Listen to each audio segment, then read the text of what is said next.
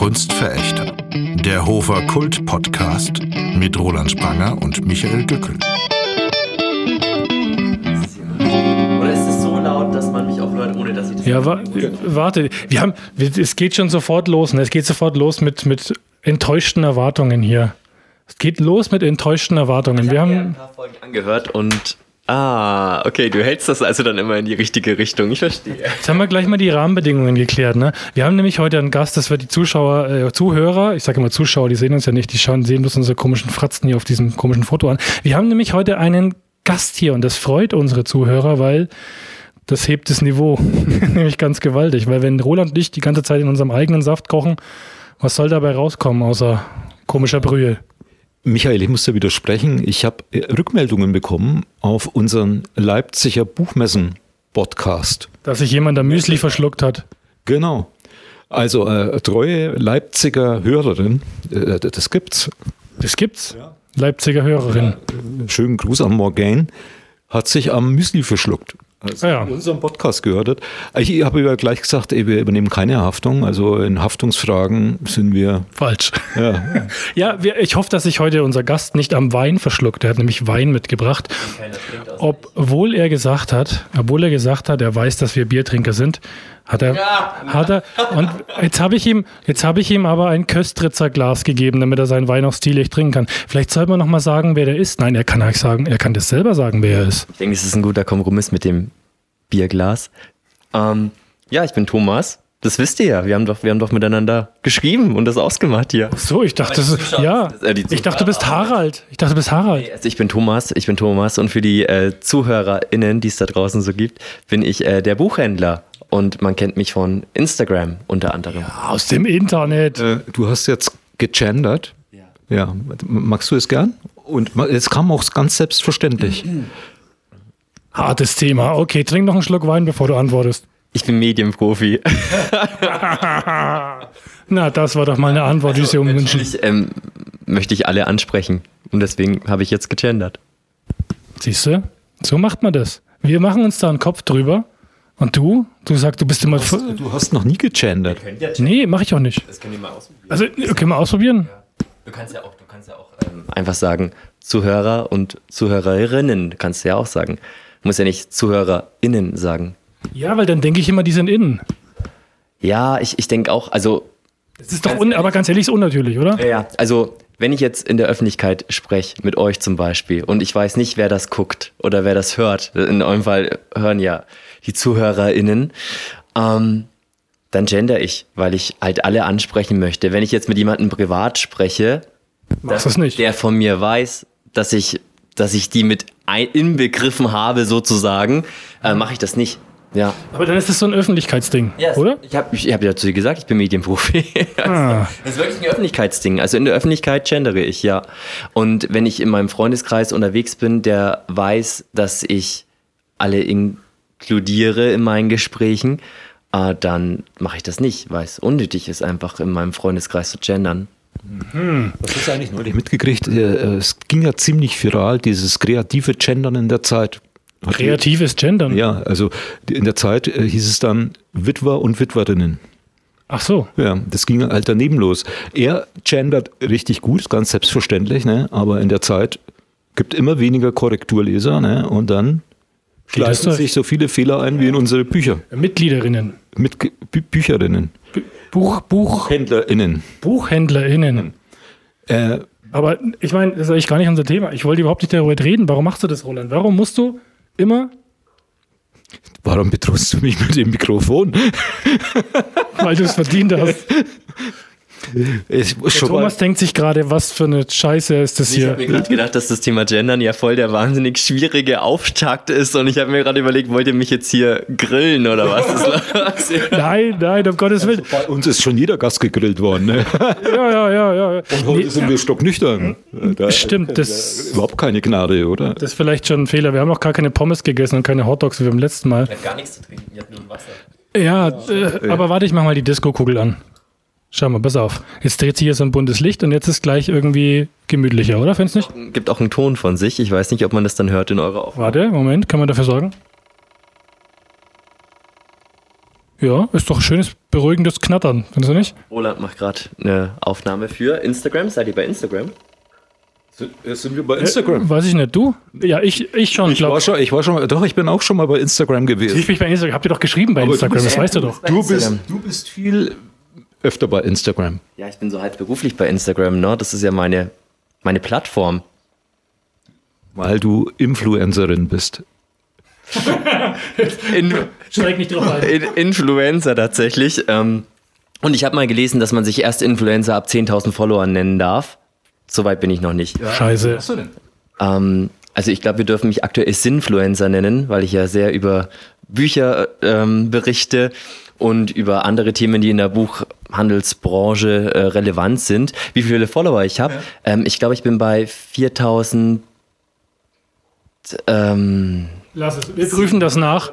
Wir prüfen das nach. Faktencheck. Was ist ein Sinfluencer? Ich dachte jetzt gerade an Sünde. Bist du sündig oder? einen Sinn, also wenn das Ganze, was ich von mir gebe, Sinn ergibt für die Menschheit. Ich dachte, das ist irgendwas Anzügliches. Mit der Sünde und der Hölle, das ist eher dein Thema. Ne? Ja, wäre auch geil, oder? Eigentlich wollte ich ja, wollten wir ja über Erfolg reden, ne? Aber das, ich glaube, Leute, das ist völlig aussichtslos. Das ist, äh, wir können das eigentlich gleich bleiben lassen. Ja, Sinfluencer hat 4000 Follower. Der hat Erfolg. Ja, aber ruhig mal, Bücher lesen interessiert sich doch keiner dafür. Mehr als 4000 Follower werden das nicht mehr. Ne? Doch, ich glaube schon. Ich Ich glaube glaube schon. nicht, Wenn du oder? mal die Besucherzahlen der Leipziger Buchmesse anschaust, dann ist da schon noch gewaltig Luft nach oben. Ja, ich glaube, die meisten waren beim Cosplayer-Event, oder? Wie Stimmt allerdings viel mehr Perücken als. Ja, Äh, es waren natürlich auch viele Cosplayer dabei, aber das war ja so ein eher so ein abgetrennter Bereich. Also in den Hallen, in denen ich unterwegs war, habe ich auch noch genügend Leute gesehen. warst auch auf der Leipziger Buchmesse. Ja, die ganze- aber die ganze nicht, nicht Woche. am Samstag. Doch, also ich war ähm, ab Donnerstag in Leipzig. Ja, und ich muss jetzt sagen, am, am Samstag war es am anstrengendsten von allen Tagen. Also Donnerstag, Freitag war richtig schön und ich hatte natürlich auch einige Termine ähm, mit Verlagen oder anderen BloggerInnen. Ähm, jetzt hat er schon wieder gemacht. Aber wir können doch jetzt. Pass mal auf. Was man wissen, dabei nicht sieht, ist der wunderbare Augenaufschlag, den er aber hat, wenn er, wenn, Ja, also- in der Lücke. wenn er gendert, macht er immer irgendwas. Aber der macht's Augen. in der Lücke. Der macht's in ja, der Gender Gap. ganz, ganz, In der Gender Gap macht er, macht der blinzelt der. Ja, Wir können es doch jetzt voraussetzen. Wir haben doch jetzt gerade geklärt, dass wir, dass wir alle inkludieren wollen. Sogar das knatternde Ding hier. Und das Weinglas. Und deswegen können wir es ja eigentlich lassen jetzt, oder? Ja. Roland, innen. Du hast ihn schon wieder unterbrochen. Das ist Entschuldigung. sonst mein Part. Ja, Also, ja. Äh, was wolltest du sagen? Was weiß es noch? Nee, oder? es, es gibt tatsächlich ähm, BuchbloggerInnen, die über, wie ich dich immer anschaue, bei innen, gell? Großartig. Das ist mal, macht schon wieder, der schon wieder Moment gemacht. mit den Augen. Versuchst Das du ist ja fotografieren? Großartig. Es gibt, Das zu fotografieren. nein, bitte nicht. Gender wird. Ich, ich möchte diesen Moment. Ich dachte, die Gender Gap kann man nicht fotografieren, aber er macht's möglich. Das muss. Das Also es gibt tatsächlich Menschen, die, halt auf jetzt. die über Bücher sprechen und ähm, die auch weit mehr als 20.000 Follower haben. Also eure Frage war ja so nach der Luft nach oben und ähm, also ich, ich fühle mich jetzt noch nicht als der Top-Influencer, aber ich merke schon im Alltag, dass ich Leute inspiriere, das ein oder andere Buch zu lesen. Das ist gut, weil solche Leute braucht es. Ich finde vor allem, weil das hat ein bisschen mit dem Erfolg zu tun. Ähm, nicht nur Erfolg als Influencer, sondern wenn man als Autor darüber nachdenkt, was ist eigentlich Erfolg, woran messe ich das? Es ist ja heutzutage irgendwie auch eine Sichtbarkeit.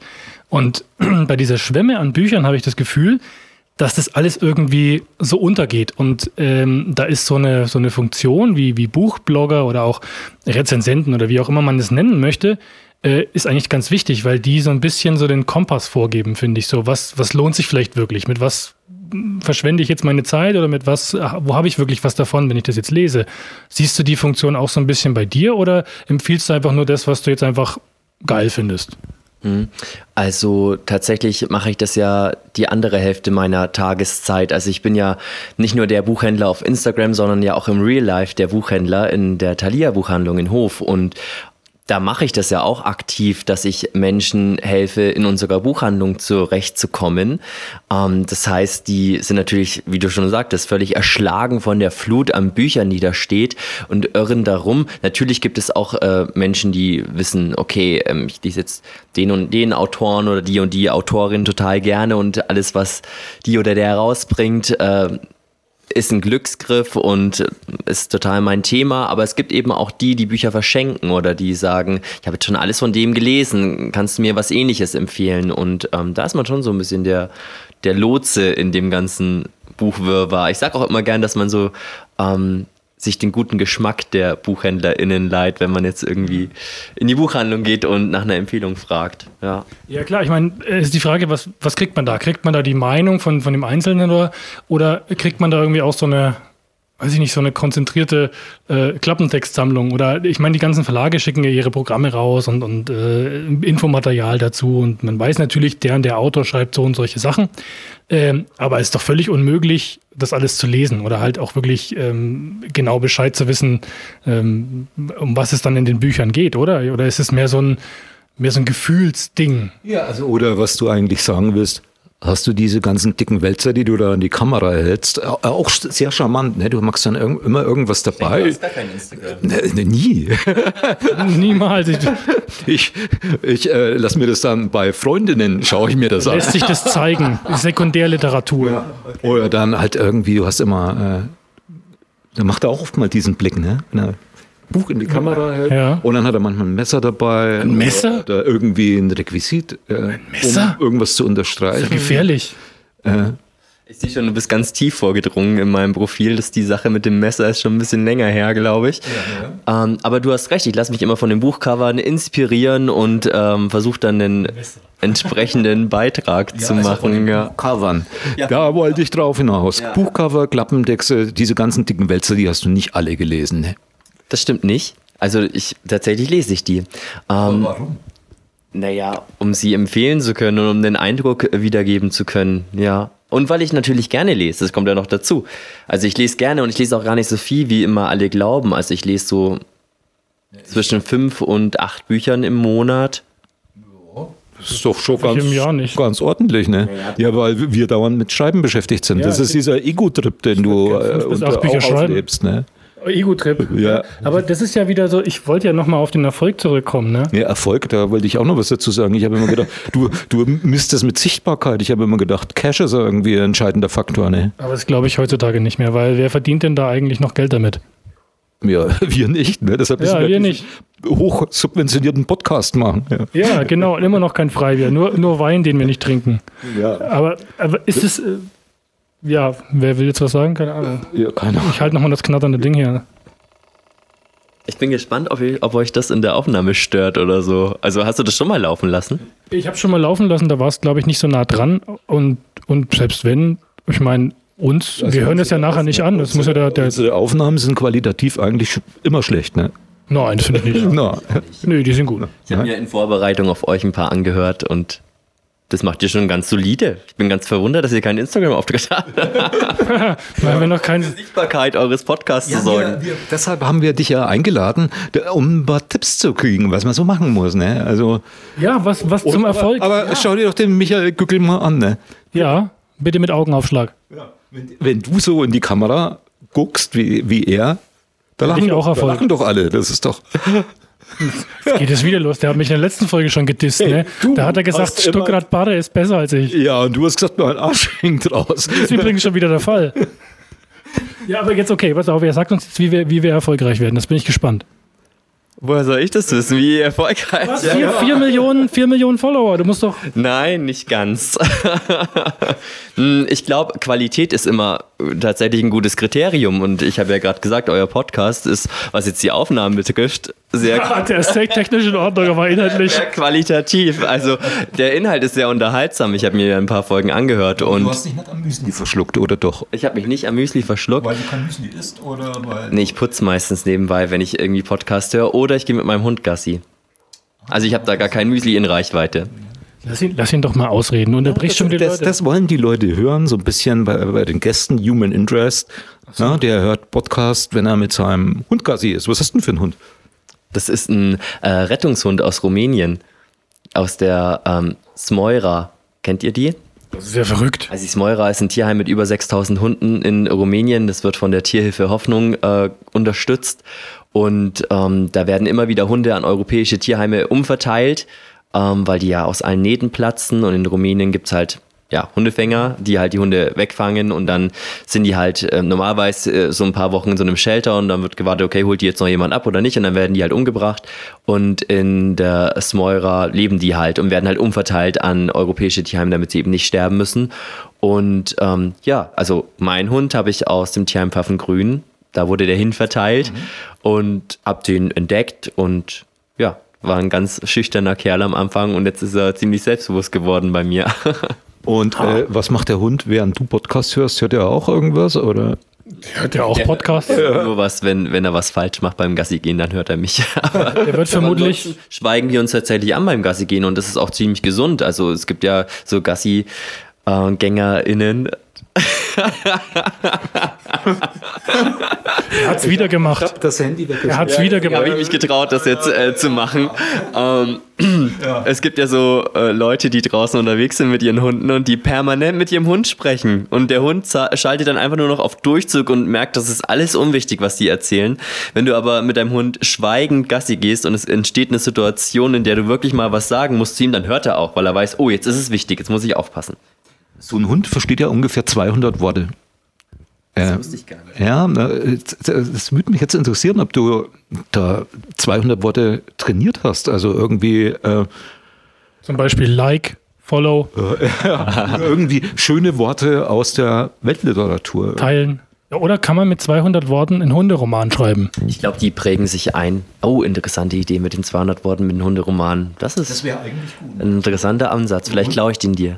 Toll, super. Ja, als, Danke. Als, als, ja, als äh, Hunde ist eigentlich ein als Zielpublikum komplett vernachlässigt. Also, Finde ich auch. Find, Hunderomane? Ja. Für Romane für Hunde? Was ja, ich glaube, dass, glaub, dass die äh, Hundebesitzer Innen, ähm, da, da eher drauf anspringen äh, würden, wenn du jetzt einen Hunderoman schreibst. Also es ist gar nicht so abwegig. Also ähm, gibt ja so einen tollen Wettbewerb, kennt die Story One Books?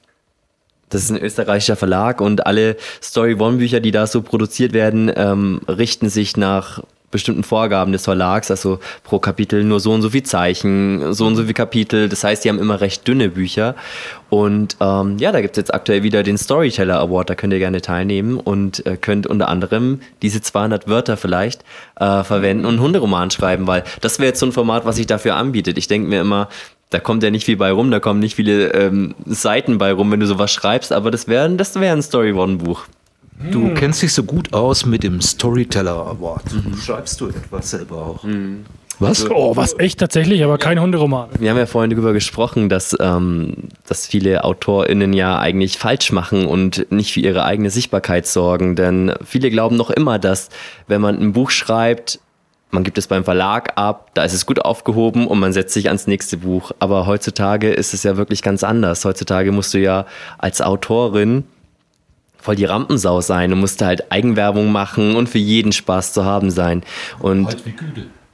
War, Rampensau war für jeden Spaß zu haben und äh, hat die ja und hat die Kollegen weggetreten ne? und hat für seine hat für seine eigene Sichtbarkeit gesorgt. Ja, gut, das, ähm, aber der hatte auch keinen Instagram-Account. Siehst du, das hat er auch falsch gemacht. Ja, aber äh, aber ja, ey, was? Ja. Schiller hatte einen. Nein. Doch. Noch immer. Das ja? war ein Scherz. Und das war ein Scherz. Es gibt bestimmt einen. Musst du mal gucken. Ich habe nicht geguckt. Schiller. Punkt, der ja, Räuber. Jean, Jean Paul hatte einen, hatte einen Instagram-Account. Jean Paul? Ja, klar. Echt? Hm, ein Bier-Account. Gut. Ähm, falsches Thema. Äh, Roland. Was schreibst du denn so? Also ähm, ich habe das Pferd so ein bisschen von hinten aufgezogen. Und zwar, ähm, ich habe euch ja gerade erklärt, dass man heutzutage eben für die eigene Sichtbarkeit sorgen muss. Und tatsächlich ist auch so die, die Intention meines äh, Instagram-Accounts äh, natürlich eine Reichweite aufzubauen, um dann vielleicht, wenn man irgendwann mal sagt, so, ich habe jetzt was geschrieben, ähm, die auch zu aktivieren und zu nutzen. Und äh, tatsächlich habe ich äh, in diesem Jahr bei den Storyground Book Awards teilgenommen mit einem Buch übers Bücherlesen. Mein Buch heißt äh, Bücherlesen lernen und ist eine Anleitung zum Bücherlesen, also wie man das in den Alltag integriert. Und ähm, dadurch dass es ein recht dünnes Format ist, weil es ist ja ein bisschen paradox, jemanden, der keine Bücher liest, äh, ein Buch übers Bücherlesen zu geben. und der soll genau erst mal- durch den Kopf gegangen. Genau. Die, die Hemmschwelle ist ja schon mal da. Dieses Buch. Wer nimmt schon freiwillig ein Ja, Buch in die Hand? Ist aber tatsächlich nur, ähm, ich glaube, 70 oder 80 Seiten äh, stark und ähm, hat auch Illustrationen und hat eben an diesem äh, Award teilgenommen. Und da habe ich das erste Mal so ein bisschen getestet, wie es so ist, dann diesen Reichweitenknopf zu drücken und ich finde, es hat ziemlich gut funktioniert und es ist ziemlich gut angekommen und ähm, ich war in den Top 10, also in der Shortlist von über 100 ein, äh, über 400 Einreichungen. Ähm, bin es leider nicht geworden, aber es hat mir so viel beigebracht, ähm, diese Erfahrung. Und ja, jetzt wissen zumindest alle, die das Buch gelesen haben, wie man Bücher liest und auch wie man dann mein Buch liest. Da sind Illustrationen drin. Ich stelle mir das gerade vor, dann schwenken das Buch auf und dann ist da so eine Zeichnung, so, so blättern sie richtig um. Oder was sind da für Illustrationen drin? Also, Schöne Aquarellzeichnungen äh, von lesenden Menschen drin. Ach so, also nicht so, nicht so eine Skizze, so hier mit dem Finger nehmen sie. Es ist auch tatsächlich kein Sachbuch, also keine äh, reine Anleitung, sondern es ist mehr so als Geschenkbuch gedacht von Büchermenschen für Menschen, die lesefaul sind, beziehungsweise von denen man denkt, Mensch, dem oder der würde doch mal ein Buch auch gut tun und der würde bestimmt das Lesen auch gefallen. Aber solche Geschenkbücher, die werden dann immer verschenkt, aber die liest keiner. Das ist doch so, oder? Äh, Ja, also tatsächlich haben das schon einige gelesen. Also ich habe einige es Rezen- nachgeprüft? Ich habe das nachgeprüft. Man kann es ja tatsächlich in den gängigen Online-Shops nachprüfen, wenn da so Rezensionen plötzlich stehen. Ähm, und eine Rezension. So, äh, Rezension kann ja jeder schreiben, ohne das Buch gelesen zu haben. Jetzt, jetzt Unterstell, jetzt unterstell bitte nicht, dass das keiner gelesen hat. Ich meine, da könnte man auch sagen, den Roland Spranger liest keiner. Ja, oder das ist gut möglich. ja da sind wir wieder beim Erfolg, ne? Ja. Sind wir wieder beim Erfolg. Nee, aber das finde ich eine gute Idee, weil ich kenne auch so ein paar Leute, auch im Bekanntenkreis, die dann so, oh, Bücher lesen, hm, oh, das dauert so lang und überhaupt, ich lese überhaupt nicht so gerne und so weiter. Das macht Arbeit, ne? Und dann habe ich es ja auch manchmal so, so, so lange genötigt, bis sie mal ein Buch von mir gelesen haben und dann haben sie gesagt, oh, es war gar nicht mal so schlecht, das, das mal, mal zu lesen. Moment lang dachte ich, du sagst nie wieder. Ich habe es auch mal mit einem Buch von dir versucht, aber dann, Ja, aber ähm, was kann man denn, was gibt es denn für Empfehlungen? Wie kriegt man Leute zum Lesen? naja, also zunächst fängt es ja damit an, dass du nicht irgendwas liest, wo du denkst, das muss ich jetzt lesen, sondern du solltest dich schon damit auseinandersetzen, worauf habe ich eigentlich wirklich Lust und was gibt es überhaupt so ähm, auf dem deutschen Buchmarkt, welche Genre gibt es und ähm, was interessiert mich tatsächlich. Und ähm, wenn du dann dieses Buch für dich gefunden hast, das dich tatsächlich interessiert, weil ich glaube, das ist wirklich schon äh, so die erste Hemmschwelle. Viele kennen ja das Lesen noch aus Schulzeiten, wo du einfach eine Lektüre aufgedrückt bekommen hast, die dich einfach überhaupt nicht interessiert hast. Das glaube ich auch, Und- dass da ganz viele Leute, die Trauma haben. ja, ihren Trauma haben, Finger vom Lesen lassen, weil Genau. die Lesen ist unangenehm. durch Bahnwärter Thiel gequält worden sind oder irgendwas, ne? der Untertan. Es ist tatsächlich so. Also wenn du dich durch ein Buch quälst, wir kennen das ja auch, wir haben auch alle schon mal schlechte Bücher gelesen, dann hat man hinterher auch so ein bisschen eine Leseflaute, weil man sich denkt, "Mm, ich weiß nicht, das Lesen. Und äh, du brauchst dann natürlich wieder ein gutes Buch, um aus dieser Leseflaute rauszukommen. Also das haben wir auch wir viel Buch Leser. hattest du zuletzt so eine richtige Leseflaute? Das ist ja mal. Das ist ja echt eine spannende Frage. ähm, da muss ich jetzt echt lange überlegen, denn ich lese wirklich viele gute Bücher. ähm, warte, lass mich mal überlegen. Ja, Überlegt mal kurz. äh, wir und her, irgendwie Wir können ja die Frage mal zurückstellen, aber wir machen diesen Podcast heute so lange, bis die Frage beantwortet ist. Ne? Das ist bis er sich irgendwas ausgedacht hat, was, was kein Mensch kennt. Und dann sagt er, ja, von Igor Stramon Glabowski. Das ist so ein, so ein, so ein pseudorussischer Autor, der hat ein Buch geschrieben, das hieß Der Aal. Jetzt werden wieder die Russen getestet hier. Nein, ein Pseudorusse. Pseudorusse Der, ist ein, der war mal Russe, aber jetzt ist er nicht mehr Russe. und Russinnen. Und der hat ein Buch geschrieben, das heißt Der Aal. Aal. Nee, der heißt Der Aal in mir. Kennst du das? Ich stelle mir das gerade so bildlich vor. Der Aal in mir. Würdest du ein Buch lesen, das heißt Der Aal in mir? Kommt auf den Inhalt an. Da geht es um Aal. Pitch an, ja, mach mal einen Pitch. Die meisten gehen doch nach dem Titel und nach dem Cover, oder? Da ist ein Aal drauf, kann ich schon mal sagen. Beim, beim Kauf von einem Buch, oder was meinst du?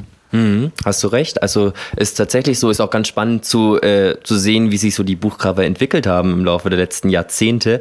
Und ähm, tatsächlich sind wir jetzt gerade wieder in so einer Zeit, wo mehr auf das schöne Buch geachtet wird, also wo Lacke, äh, die glänzen, äh, verwendet werden oder Glitzer, Pigmente auf dem Buchcover oder eben auch äh, der farbige Buchschnitt, ähm, der auch immer ausgefallener und raffinierter wird. Also du hast recht, ähm, die Leute achten sehr auf die Optik von Büchern und damit spielen natürlich auch die Verlage. Also das heißt, eine erste Auflage kommt mit dem exklusiven Gimmick raus, ähm, sodass die Leute gezwungen sind, die auch wirklich zu kaufen, die erste Auflage, weil in der zweiten Auflage gibt es nicht mehr. Und ähm, was für ein exklusives Gimmick hattest du in deinem Buch?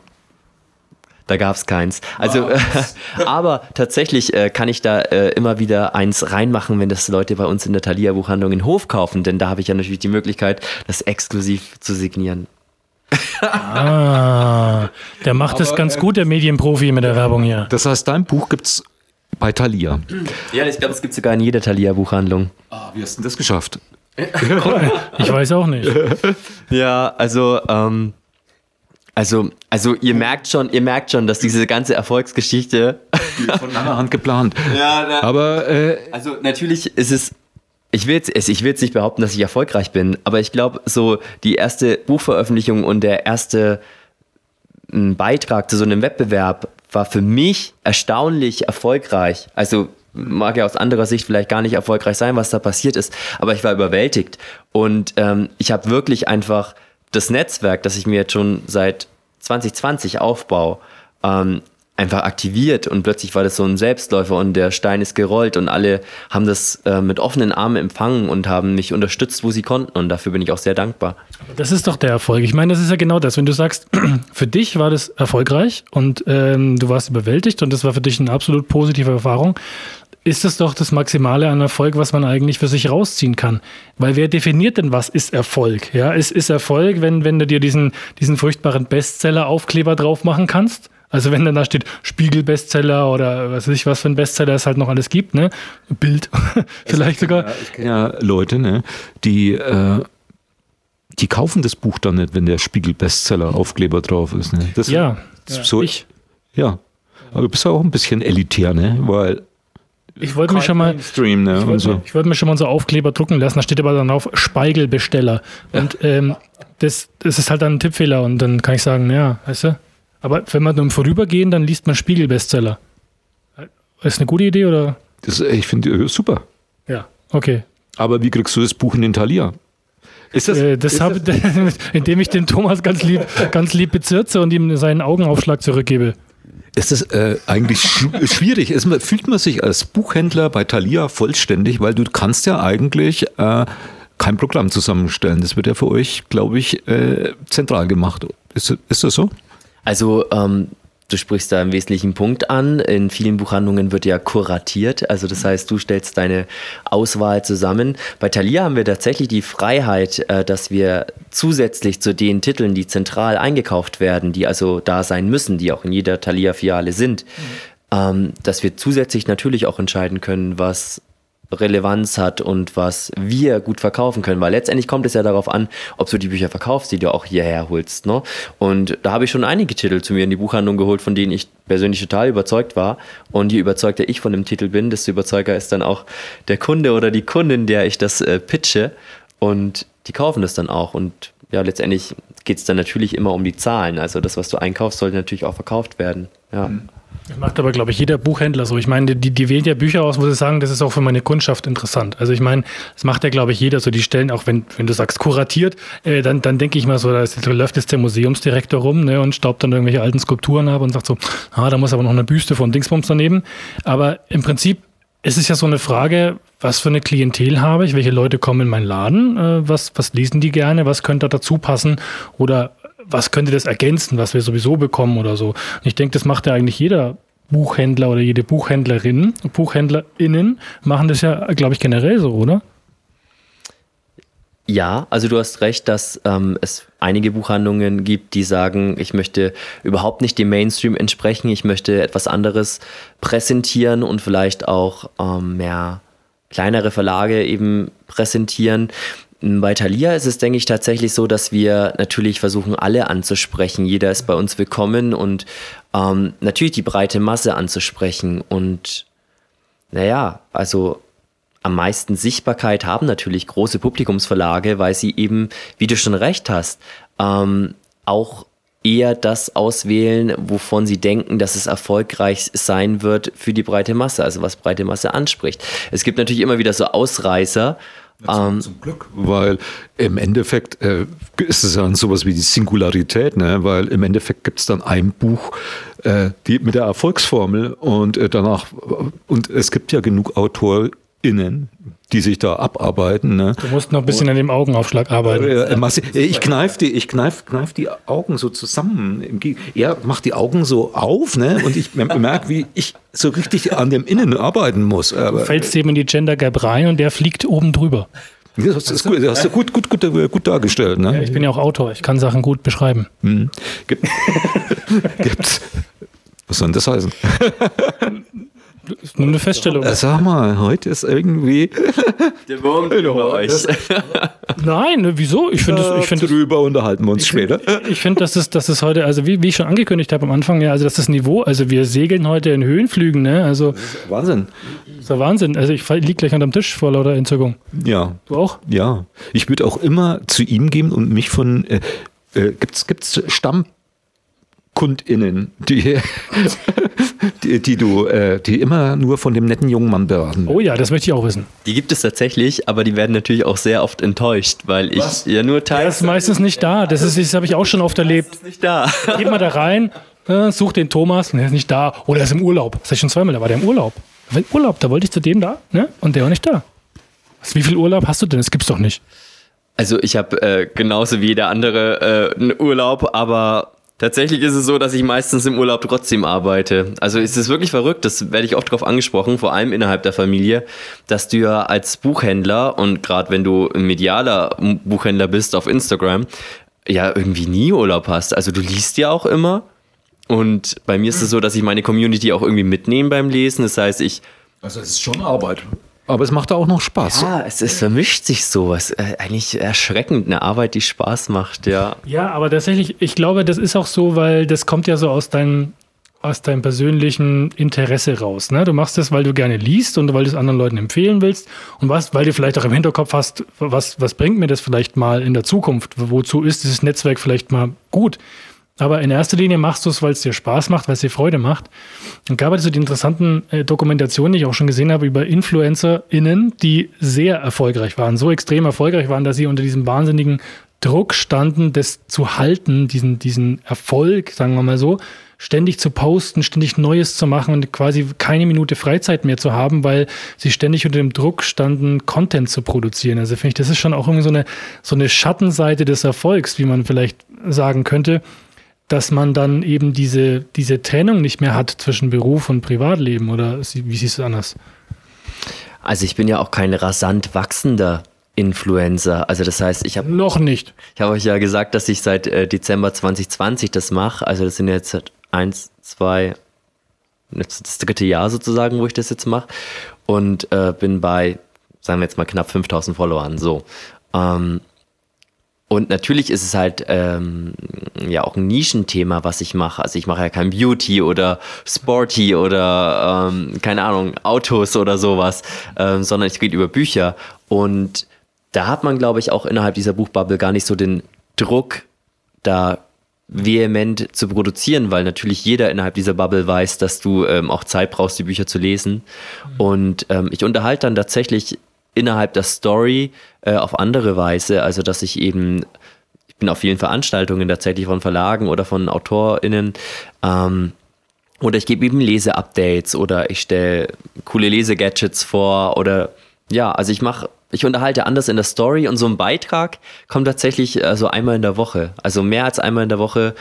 Ähm, schaffe ich es gar nicht eigentlich so. Das habe ich mir jetzt tatsächlich auch äh, so als Ziel äh, gesetzt, weil ich muss dieses, dieses Social Media Gedöns irgendwie ausdünnen. Das macht mich total kirre irgendwie. Facebook habe ich jetzt total ignoriert, das, das geht mir auf, auf den Senkel. Aber Instagram denke ich, dass so einmal der Woche kann man da was posten. Das finde ich, das, das muss auch irgendwie reichen. Mhm. Ja, und dann versuche ich so. Ja, man lässt sich so sehr vom Kerngeschäft ab, ablenken, ne, finde ich, mit diesem ganzen Social Media Kram. Ja, du postest ja heftig auf Facebook, oder? Instagram ist ja nicht deins. Ich bin, äh, ich, ich bin überall, ne?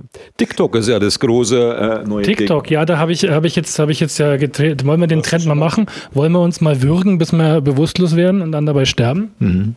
Äh, Ganz witzig, ne? Ich war Witzig, die, aber scheiße. Die Regine Kaiser, die, die ja eine Buchhandlung gleich gegenüber vom Thalia hat, die macht Ach ja. einmal die Woche TikTok, ne? Und das Das ist ist doch ein, einmal pro Stunde TikTok. äh, ständig. Aber es ist echt erfolgreich. Ich habe das gemerkt. Ich hatte ja hier einen äh, Literaturspaziergang neulich mit Bernhard Setzwein durch Hof und bevor wir haben uns am Kugelbrunnen getroffen. Ne? Hof gibt es einen Kugelbrunnen. Wissen wir.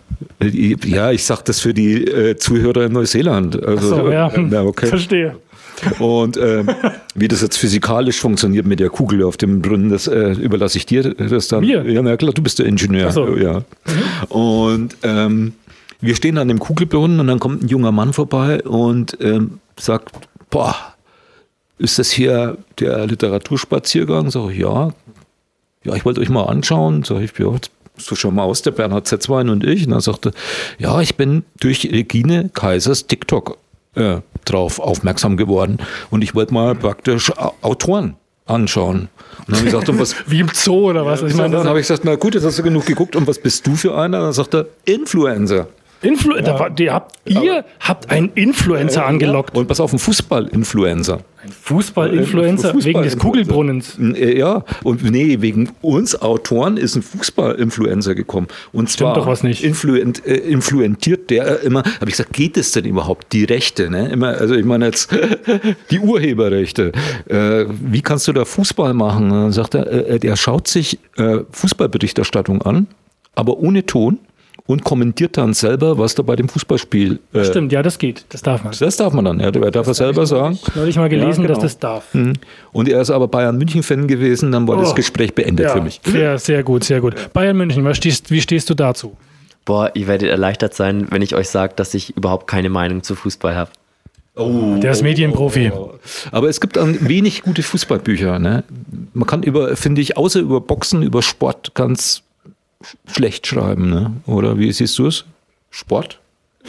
Kommt Sport in deinen Büchern vor? Bisher nicht, ne? Nein, das wird auch so schnell nicht passieren. Weil Sport ist, Sport ist halt, Sport ist, sag mal du, wie Sport ist. Lebensverlängernd. ist es tatsächlich. Also, ähm, seitdem ich das gehört habe, dass Sport lebensverlängernd ist, mache ich auch tatsächlich Sport. Also, ich mache ein bis zweimal in der Woche Sport, weil ich merke, welchen Sport? Fußball? jetzt wird es interessant. Pilates. Also, äh, Ich komme Moment, ja. ich- Moment, Moment, was das ja, wo ich herkomme. Das, das droppen wir jetzt aber nicht, wo ich herkomme. Ähm, aber ihr wisst ja ungefähr, wo ich wohne. Rudern.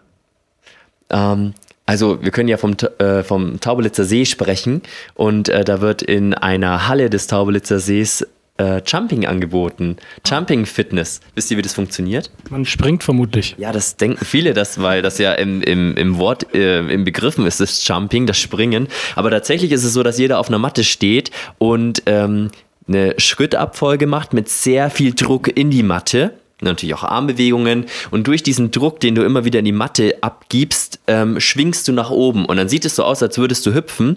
Also Menschen, die das bei uns äh, probeweise ausprobieren, die hüpfen auch immer tatsächlich. Und es sieht dann nicht gut aus. Und es ist auch nicht der Sinn der Sache, sondern äh, du musst einfach nur wahnsinnig viel Kraft in die Matte geben, wenn du diese Abfolgen machst, die dir die Trainerin vorne vorgibt. Und es ist sehr, sehr anstrengend, sehr, sehr schweißtreibend und es ist ein perfektes Ganzkörpertraining. Das geht immer eine Stunde und danach bin ich tot. Und ich habe aber wirklich ähm, jetzt innerhalb, ich das jetzt knapp ein Jahr und habe schon echt gute Veränderungen an mir festgestellt. Verdammt, jetzt sagt er auch noch oh, jetzt, sowas. äh, vielleicht können wir doch noch ein Foto machen. Ne? Jetzt sagt er auch noch, wie toll Sport ist. Vielleicht ist das der Grund, warum ich nicht erfolgreich bin, weil, weil ich keinen Sport Er hat mache. eine positive Lebenseinstellung. Der findet Bücher gut. Wer findet heute außer ihm noch Bücher gut?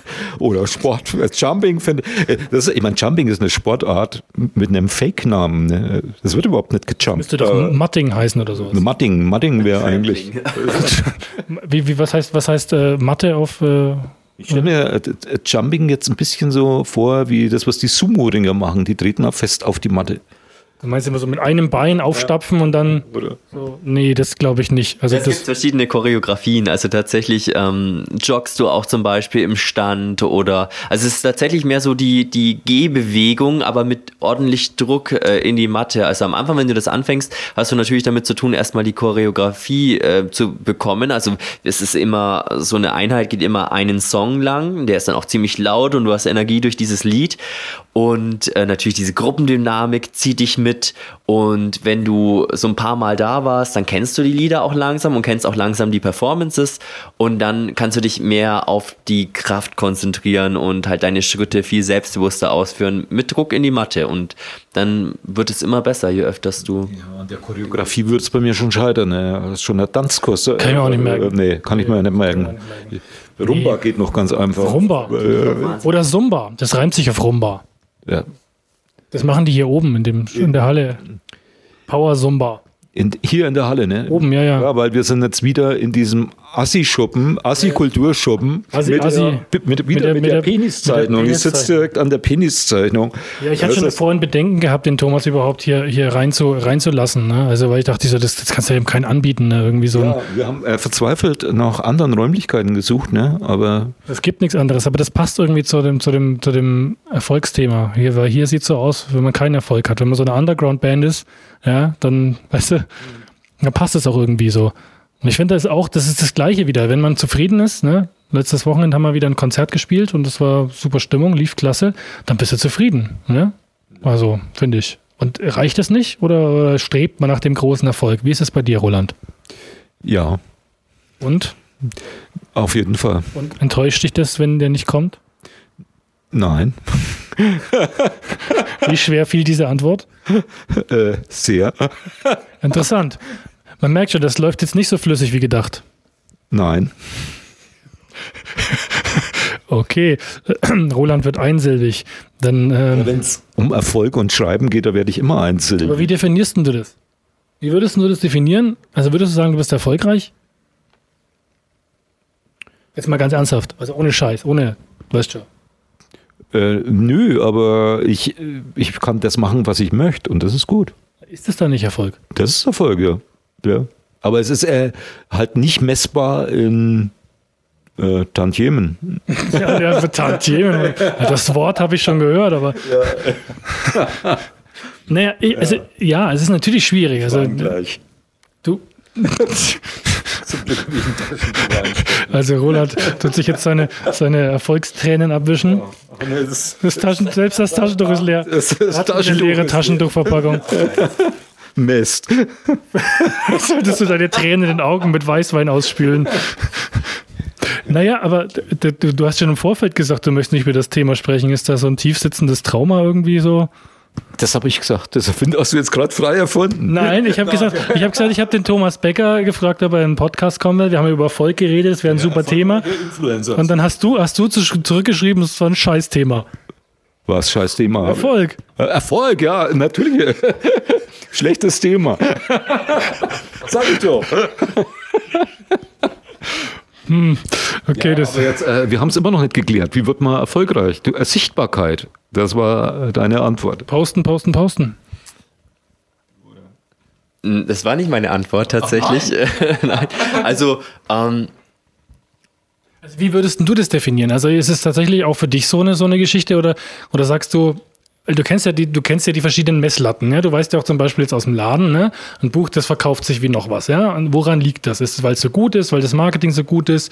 Woran ist das der Erfolg, ja? Oder, oder was, was ist das für Kriterium? Also wie würdest du das definieren wollen?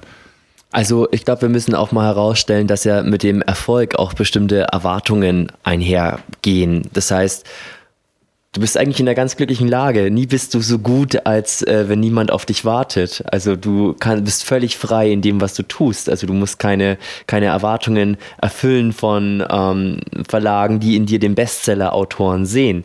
Ähm, ich kenne andere Autorinnen, die eben genau das gesagt haben, die ihren Mut verloren haben für Geschichten, weil eben plötzlich anderes gefordert wurde oder weil eben der Verlag oder der Lektor oder die Lektorin gesagt hat, nee, das können wir so nicht machen, das nimmt uns das Publikum irgendwie quer oder so. Und ähm, wenn du wenn du einmal als Schriftsteller so erfolgreich warst, dass du auf der Bestsellerliste bist, dann ist es, glaube ich, enorm schwierig, diese Erwartungen zu erfüllen. Und von daher bin ich für mich persönlich auch total glücklich, dass das jetzt noch nicht passiert ist. Ähm, natürlich strebe ich auch den beruflichen Erfolg in der Schriftstellerei an. Ähm, für mich muss ich da aber tatsächlich noch einen Weg finden und eine Frage wäre tatsächlich, wie definiert man dann den Erfolg, ob man vom Schreiben leben kann. Dazu müssen wir auch wissen, dass äh, 90 Prozent der Veröffentlichungen, 90 Prozent der Bücher, die rauskommen, wie viel sind es? Ich glaube 60.000 im Jahr oder nicht sogar mehr, Ja. mehr, ähm, dass bei 90 Prozent von den Veröffentlichungen unter 100 verkauft werden an Stückzahl. Das heißt, man muss sich da überhaupt keine äh, Illusion machen, dass wenn man jetzt irgendwie ähm, ein Buch rausbringt, dass es, dass es über 100 Mal verkauft werde. Denn das wäre schon äh, sehr, sehr gut, äh, wenn du ein Buch über 100 Mal verkaufst. Und ähm, Wenn du Lyrik magst, dann ist das ein Riesenerfolg, 100 verkaufte Das ist doch Bücher. absurd. Äh, Das ist doch eine absurde Zahl. Über- Überleg mal, wie viel, wie viel Arbeit ein Buch macht, das überhaupt zu schreiben, das, das zu gestalten, das, das Ding zu vermarkten. Und das wird hundertmal verkauft. Hm. Aber es gibt halt tatsächlich viele Leute, die trotzdem noch Lust haben, ja, zu schreiben. Ja, 95 Prozent aller Autoren können auch nicht davon leben. Ne? Also sondern brauchen einen Brotjob oder, Ja, Kenne ich, oder, kenn ich welche. oder Prostitution oder was es sonst noch ist, das, ist das ein Brotjob oder nennt man das anders? Ja, das ist ein Brotjob. Das ist ein Brotjob. Ja. Obwohl das mit Brot ja jetzt nicht. Ein Blowjob. Vielleicht. Oh. Niveauabsturz, Achtung, Achtung, Niveauabsturz. ich merke schon, ihr überlasst nichts der Fantasie den der Zuschauer. Zuhörer. Zuhörer. Ja, siehst du? Siehst du? Jetzt ist- passiert ja, das auch jetzt ständig. ist es wieder passiert, jetzt ist das Ganze wieder ab 16. Ne? Und schon äh, verkauf, verkaufen wir Apple weniger rausgeflogen. Podcasts. Ja. bei Apple rausgeflogen. ja, Im wahrscheinlich. Podcast wird die Folge gesperrt. Super. Da muss ich immer so ein Häkchen setzen. Ist das jetzt ist das clean oder ist das censored oder ist das keine Ahnung was? Sobald die, sobald die das B-Wort hören, ist es sowieso raus, ne? Oder die Blowjob hören. Also die, Ist vorbei, ist soweit. Es gefällt dir das Wort, ja, dass du es immer wieder aussprichst. Er hat es einmal gesagt, ihr habt es auch einmal gesagt. Das musst du nochmal sagen. Ich bin Medienprofi. gesagt. Ja, wer, wer weiß, wie er es macht. weiß, Ne? wie ihr das zusammenschneidet. Ich muss dich leider enttäuschen, wir schneiden das überhaupt nicht. Ja, ich weiß, aber es gibt tatsächlich ähm, Formate, die schneiden das. Also Das Die erfolgreichen schneiden vermutlich. wässt ja meistens den Titel ne? unseres Podcasts. Ich tippe mal, eine Vorstellung? Blowjob-Verachtung heißt. Nein. Ne? Nein? Nein, Also, Blowjob-Verachtung. Naja, soll ich das machen? Ach, ich weiß nicht. Du hast bloß gesagt, weil der Penis auf dem Tisch ist hier. Ja, das. es ist wirklich ein Umfeld, was, glaube ich, nicht gut ist für euch. Das tut das nicht gut, ne? Willst du nicht noch einen Schluck Wein trinken? Komm, trink noch einen Schluck Wein. Wieso soll ich jetzt einen Schluck Wein Ich trinken? kriege mich dazu noch das B-Wort zu sagen. So, Ja, aber ich- nee, ich glaube, da beißen wir auf Granit bei ihm. Er macht das echt, echt gut, ne? Der macht das echt gut. Der macht das, da beißen wir echt auf. Da beißen wir auf Dings. Wer ist das? Äh, ist dir eigentlich, äh, nee, wir fragen dann nochmal nach der Leseflaute. Ähm, du, du, du, Wem ist das eingefallen? ja, erzähl, komm. Was ist dir eingefallen? Leseflaute. Was ist ein schlimmes Buch gewesen? Mord in der Uckermark von David Savier. Das ist die Miss Merkel-Reihe. Oh ja, da gab es doch neulich was im Fernsehen, ne? Dachte ich auch so, das, das kann man nicht anschauen. Filmwort mittlerweile, ja. Ja, ja. Ist Sowas mag ich nicht. Ich mag so, Regi, so Regio-Krimi-Scheiße, da kriege ich äh, Ausschlag. Nein, also Regio-Krimis können natürlich ganz gut sein, aber das ist ja kein Regio-Krimi. Ich weiß nicht, das ist ja einfach nur ein Polit-Comedy-Book. Ja, keine Ahnung, ich hab's Es nicht gelesen. halt, es ist halt einfach so flach. Also es ist wahnsinnig flach. Die Wortwitze sind so. Ich habe aus der Reihe, ich weiß nicht, ob es das gleiche Buch ist, mal ein Cover gesehen. Und Cover kann, können auch abschrecken. Ne? Das, dieses Cover find, fand ich so scheiße. Also, Ich finde die Cover eigentlich richtig gut. Und ich glaube, den Covern ist es auch zu verdanken. Es ist ja so eine Merkel-Parodie vorne auf dem Cover. Und ich glaube, dem Cover war es auch zu verdanken, dass es wirklich eine sehr breite Masse angesprochen hat. natürlich sein. Ja, war ich elitär und gut bin abgeschreckt. gut worden, verpackte ne? Scheiße. Ja, ja, ja. Naja, aber das ist ja klar, du bist ja so ein Mainstream-Verachter. Ja, genau wie du. Nein, ich nicht. Ich lese Fitzek. Das hast du schön gesagt. Du liest viel Stephen King, ne? Ach, ab und zu. Das habe ich dich schon mit Stephen King rumstehen sehen, also Ja, mit also- äh, seinen Werken. Ich für die persönlich. Ja, vielleicht kommt das noch, äh, dass ich mit Stephen King rumstehe. Ich stehe ja auch mit anderen Autorinnen vor der Kamera. Ähm, ich habe auch schon mal was moderiert, tatsächlich, so so ein Thriller-Abend. Ähm, ja, aber Stephen King kann ich tatsächlich nur einmal im Monat lesen, wenn ich ihn lese. Und aktuell lese ich die äh, Mr. Mercedes-Reihe ähm, mit Bill Hodges als, ähm, als Ermittler. Ähm, weil ja dieses Jahr sein neues Buch rauskommt, Holly. Und das nimmt eben Bezug auf einen Nebencharakter, der in dieser Reihe ähm, ja, stattfindet, auftritt. Wenn du jetzt, äh, du, du, wenn du weiterschreibst, schreibst du ja nicht ständig Bücher drüber, äh, wie man Bücher liest, sondern Richtig. du schreibst was anderes. Ja. Willst du dann auch so in die Richtung schreiben oder Genau, was ist da in der was ist Pipeline? dein Genre? Was kommt? Also mein Problem ist ja tatsächlich, dass ich nichts zu Ende schreibe. Ich habe wahnsinnig viele Ideen und dann schreibe ich eine bestimmte Szene runter, die mich jetzt gerade getriggert hat und ich unbedingt schreiben wollte. Und ich habe tatsächlich ähm, viele Ideen vom Kinderbuch übers Jugendbuch bis zu einem Thriller, an dem ich schon irgendwie seit, keine Ahnung, seit 2020 wahrscheinlich rumdoktere. Aber ich bekomme halt einfach nichts zu Ende. Und äh, deswegen ist es auch so interessant, für mich, äh, mich mit anderen AutorInnen zu unterhalten, ähm, wie, die so, wie die das so machen. Ne? Und ich habe jetzt ähm, auf der Buchmesse zum Beispiel mit Ingo Bott gesprochen. Kennt ihr den? Das ist ein, kennst du? Und ähm, ist ein erfolgreicher Anwalt normalerweise, im normalen Leben sage ich jetzt mal, wenn er nicht schreibt. Äh, denn schreiben tut er tatsächlich nur, ähm, wenn er auf Reisen ist, unterwegs ist und jetzt irgendwie drei Stunden im Flieger sitzt, dann schreibt er da einfach irgendwas runter und am Ende wird ein Buch draus. Und mich hat interessiert, wie machst du das? Also hast du da einen Szenenplan, den du dir vorne überlegst oder plottest du? Jetzt habe ich dich angespuckt. Das kommt von meinen, das tut mir leid. Was ist mich angesprochen? Ja, ich glaube hier, deswegen hat auch deine Hand gezuckt, oder? Ey, lass, Ich schau, nicht waschen, nicht schau waschen. dir das mal Nicht an. waschen, das ist ein Tropfen des Erfolgs auf dir. Ah, Ein Tropfen des Erfolgs. Ich sehe ihn nicht, aber der muss da irgendwo sein. Auch nur so getan, als ob du es siehst. Ja, das war doch äh, eine schöne Action-Szene zwischendrin. Ja, da muss man eigentlich auch eine Triggerwarnung spucke, ne? Ist, apropos äh, Trigger, ich bin drauf gekommen, weil du sagst, was setzt du für Trigger, äh, Trigger, Trigger, Trigger, Trigger. Triggerwarnungen in Büchern? Also ich habe es neulich ganz gut gelöst gesehen, indem ähm, vorne auf den ersten Seiten stand, für dieses Buch gibt es eine Triggerwarnung. Äh, die steht dann hinten. Das finde ich total charmant gelöst, ähm, weil wenn du gleich vorne liest, äh, Triggerwarnung, häusliche Gewalt und sexueller Missbrauch, dann weißt du ja schon, okay, gut. Also wird das verraten, genau, richtig. Also dann wirst du eigentlich gespoilert. Und das fand ich sehr charmant gelöst und ich glaube, dass es, ähm, dass es gut ist. Ähm, ein viel interessanteres Thema ist aber doch auch, also würde mich interessieren, wie ihr darüber denkt, ob es nicht eine Altersfreigabe für Bücher geben sollte, für bestimmte Bücher. Denn im Manga-Bereich haben wir das ja tatsächlich. Also da wird ja explizit Pornografie szenisch dargestellt und ähm, in vielen anderen Büchern, jetzt mal wenn wir jetzt von New Adult sprechen, was ja jetzt momentan ein sehr umsatzstarkes äh, Genre ist, da geht es ja auch viel um Sex. Ähm, und gerade bei Thrillern geht es ja auch viel um Mord und ähm, andere Gewalttaten. Was, was ist eure Meinung dazu? Also meine Meinung dazu ist, ich fand also auch schon in meiner Jugend fand ich so Altersfreigabe immer gut, weil man konnte sich gut daran orientieren. Filme ab 18, die wollte ich immer unbedingt sehen als 14-Jähriger, weil ich wusste, da passiert was. Ne? Also Zombie zum Beispiel. Da, äh, ne, da, Ja. Damals ging das auch noch leichter, dass man mit 14 dann in einen Film ab 18 gehen konnte. Ja, ich weiß, ich weiß, ja, das, das war natürlich schon so, das war die Aufregung dann so, oh, das ist ja eigentlich verboten und jetzt dürfen wir nicht rein und so. Ich kann mir, stell mir das auch so vor, ne?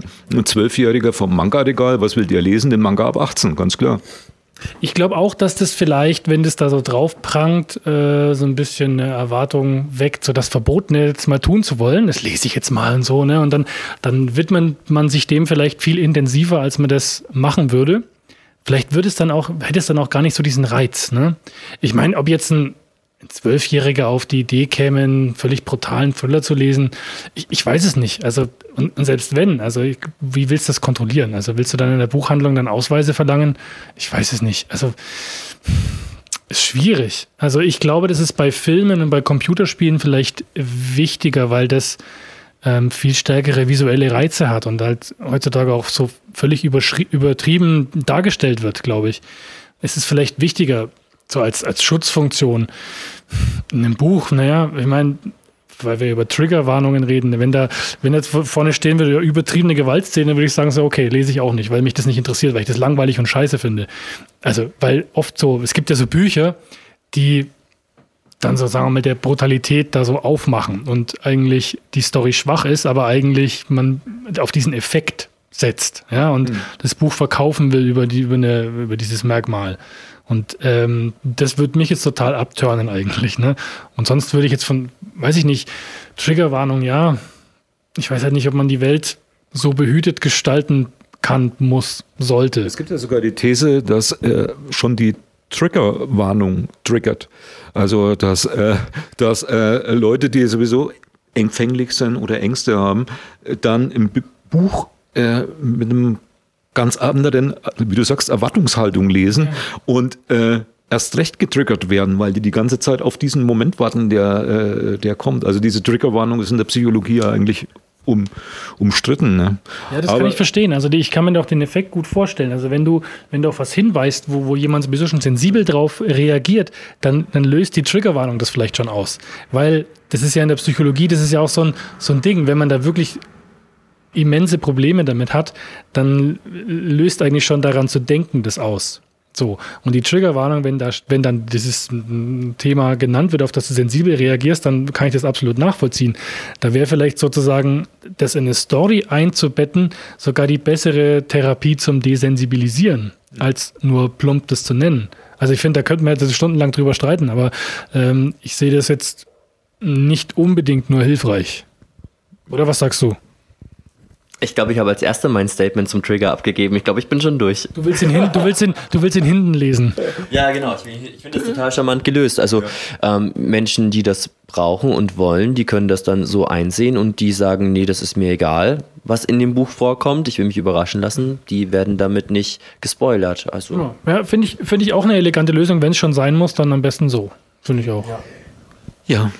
ja. Und äh, wir haben jetzt was mitgenommen, warum was uns erfolgreicher macht. Äh, äh, noch nicht. Noch nicht. Noch nicht. Äh, mir, mir fällt dazu noch ein, es gab ja auch schon immer Bücher, die einfach verboten waren, beschlagnahmt worden sind. American Psycho zum Beispiel. Oder Josephine Mutzenbacher, ne? Und ja. Oder. Oder. So das, anderes. das sagen wir jetzt nicht. Nee. Nein. Das haben sie auch irgendwann verboten. Äh, da fand ich das Verbot aber auch fragwürdig, ne? Weil äh, so ein Buch, wenn es verboten ist, ja äh, Reiz. so genau. Ab 18. Auch da, auch wieder der Reiz ab 18 und es ist äh, das bekommt dann so eine Mystik, wenn du dieses Buch nicht lesen kannst. Ja. Wenn du nämlich meinen Kampf mal lesen Was? musst, diese langweilige Scheiße, ne, dieses äh, wirklich widerliche Buch. Ne? Ja. Ich würde es eigentlich jedem Nazi empfehlen, den Scheiß mal zu lesen. Also das ist um wirklich. Ihn, um ihn zu bekehren. Ja. Ja, ja, das, ja, das denke ich aber auch. Aber das ist ja oft so, dass du, du, du, man interpretiert ja auch in Sachen rein, die man eigentlich gar nicht so richtig kennt. Das ist ja auch oft so ein, so eine, so ein Problem, ne? Finde ich. Es geht um den, den Mythos, ne? Und, und, und ich glaube, so ein Mythos verstärkt man äh, dadurch, wenn man das, äh, wenn man ein Buch wegsperrt, ne? Oder hm. halt nicht zugänglich macht. Ja, finde ich auch, finde ich auch, finde ich auch. Ja, ähm, wir fragen nochmal die, die rotierende Disco-Kugel hier, ob sie noch eine Meinung dazu hat. Nein. Nee, der Disco-Kugel fällt auch nichts mehr ein. Äh, möchte man noch irgend, abschließend irgendwas sagen, bevor wir äh, hier meine, den Sack äh, zumachen? Ich glaube, es wäre eine gute Idee, wenn unser Gast noch was sagt, ne? weil, Finde ich auch. Äh, weil wir haben das Niveau wieder unterschritten. Wie Vor allem du. Du hast ja vorhin echt einen Frontalabsturz. Das war ja wirklich. Ja, diesmal, ich, vielleicht hätte ich doch Wein trinken sollen. Dann vielleicht hätte ich, hättest du. Dann hätte ich den Frontalabsturz schon früher gehabt und dann wäre es hinten aus äh, nicht geworden. so peinlich gewesen. Ja. Tja, jetzt hat natürlich unser Medienprofi die tolle Aufgabe, dass er hier nochmal zum Schluss das Niveau in ungeahnte Höhenflüge der, treibt. Er muss das jetzt retten. Ne? Er muss das retten. Jetzt haben wir die Erwartungshaltung hochgeschraubt und jetzt werden wir sehen, ob der Influencer wirklich so gut ist, wie er immer tut.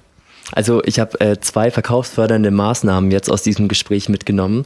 Zum einen eine Altersbeschränkung aufs Buch zu drucken, um den Reiz des Buches zu heben. Ähm, ja. Der hat schon gleich wieder ein Konzept.